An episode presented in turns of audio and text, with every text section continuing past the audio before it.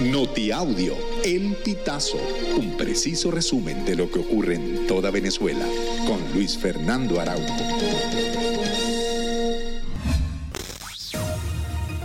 Amigos, bienvenidos a una nueva emisión del Notiaudio El Pitazo. A continuación, las informaciones más destacadas. El abogado y exfiscal del Ministerio Público, Zair Mundaray, aseguró que existen muchas irregularidades en la reciente medida del Tribunal Supremo de Justicia, con la cual deja sin efecto los resultados de la primaria. El TSJ admitió un amparo introducido por José Brito, quien es diputado a la Asamblea Nacional, y de esa forma el máximo tribunal del país ordenó suspender todos los efectos de las distintas fases del proceso electoral conducido por la Comisión Nacional de Primaria. Mundaray considera que a la sala electoral del TSJ no le corresponde intervenir sobre la primaria, porque no se le generó un daño a nadie, y mucho menos al que introdujo el amparo. El presidente de la Junta Regional de Primaria en Táchira, Santiago Contreras, no acudió al Ministerio Público la tarde de este lunes, tras haber recibido una citación el pasado 27 de octubre. Fue convocado nuevamente para el 2 de noviembre. El Pitazo pudo conocer que la defensa de Contreras informó en el Ministerio Público que por razones de fuerza mayor en su familia no podía asistir a la hora establecida. La vicepresidenta del organismo, Ana Varela, sí acudió y lo hizo junto a sus dos abogados. La interrogaron por más de dos horas y aproximadamente a las cuatro de la tarde salió de la oficina.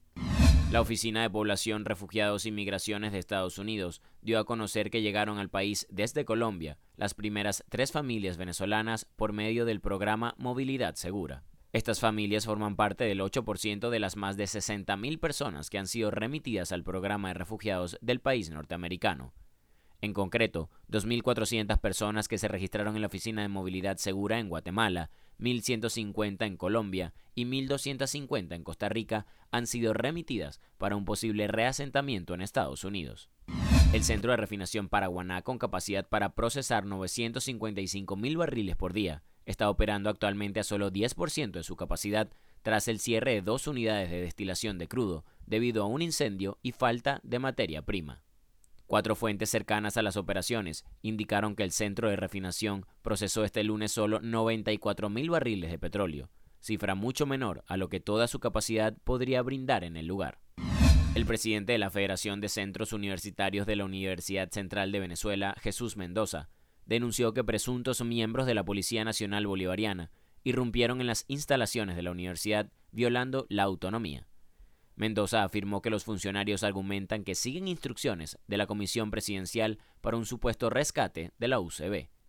Además, aseguró que estos hechos vienen sucediendo constantemente y exhortó a las autoridades e instituciones a respetar la autonomía universitaria y la ley vigente de universidades.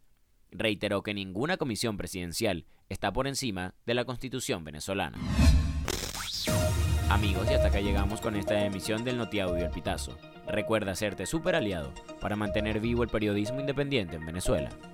Narró para ustedes Luis Fernando Araujo.